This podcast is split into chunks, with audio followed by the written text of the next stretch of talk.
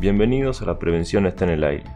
En esta ocasión hablaremos de la ansiedad y frustración, que en ocasiones nos generan tristeza o nos hacen sentir que las situaciones no nos salen como lo esperábamos, no logrando cumplir con nuestras metas y expectativas frente al empleo.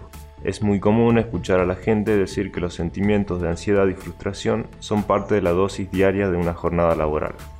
La frustración es una respuesta emocional que experimentamos cuando tenemos un deseo, una necesidad, un impulso y no somos capaces de satisfacerlo, generando una reacción emocional de miedo, temor e inquietud, mejor conocida como ansiedad.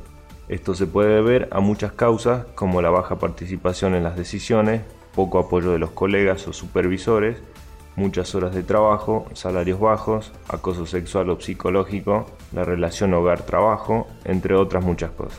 Ahora bien, la pregunta es, ¿podemos afrontarlo con éxito? ¿Cómo podemos aliviar estos tipos de frustraciones?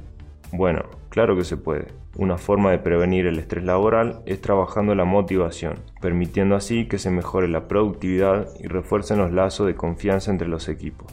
También Generar un ambiente de trabajo positivo, incentivando el desarrollo de habilidades blandas como la comunicación, resolución de problemas o inteligencia emocional.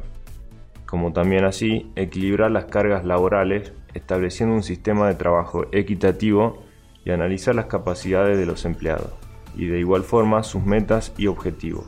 Tomando en cuenta estos puntos claves y antes de finalizar, creemos que es necesario remarcar el hecho de que la frustración es un estado transitorio, es reversible, situacional y si sabemos llevarla, solo va a ser un evento.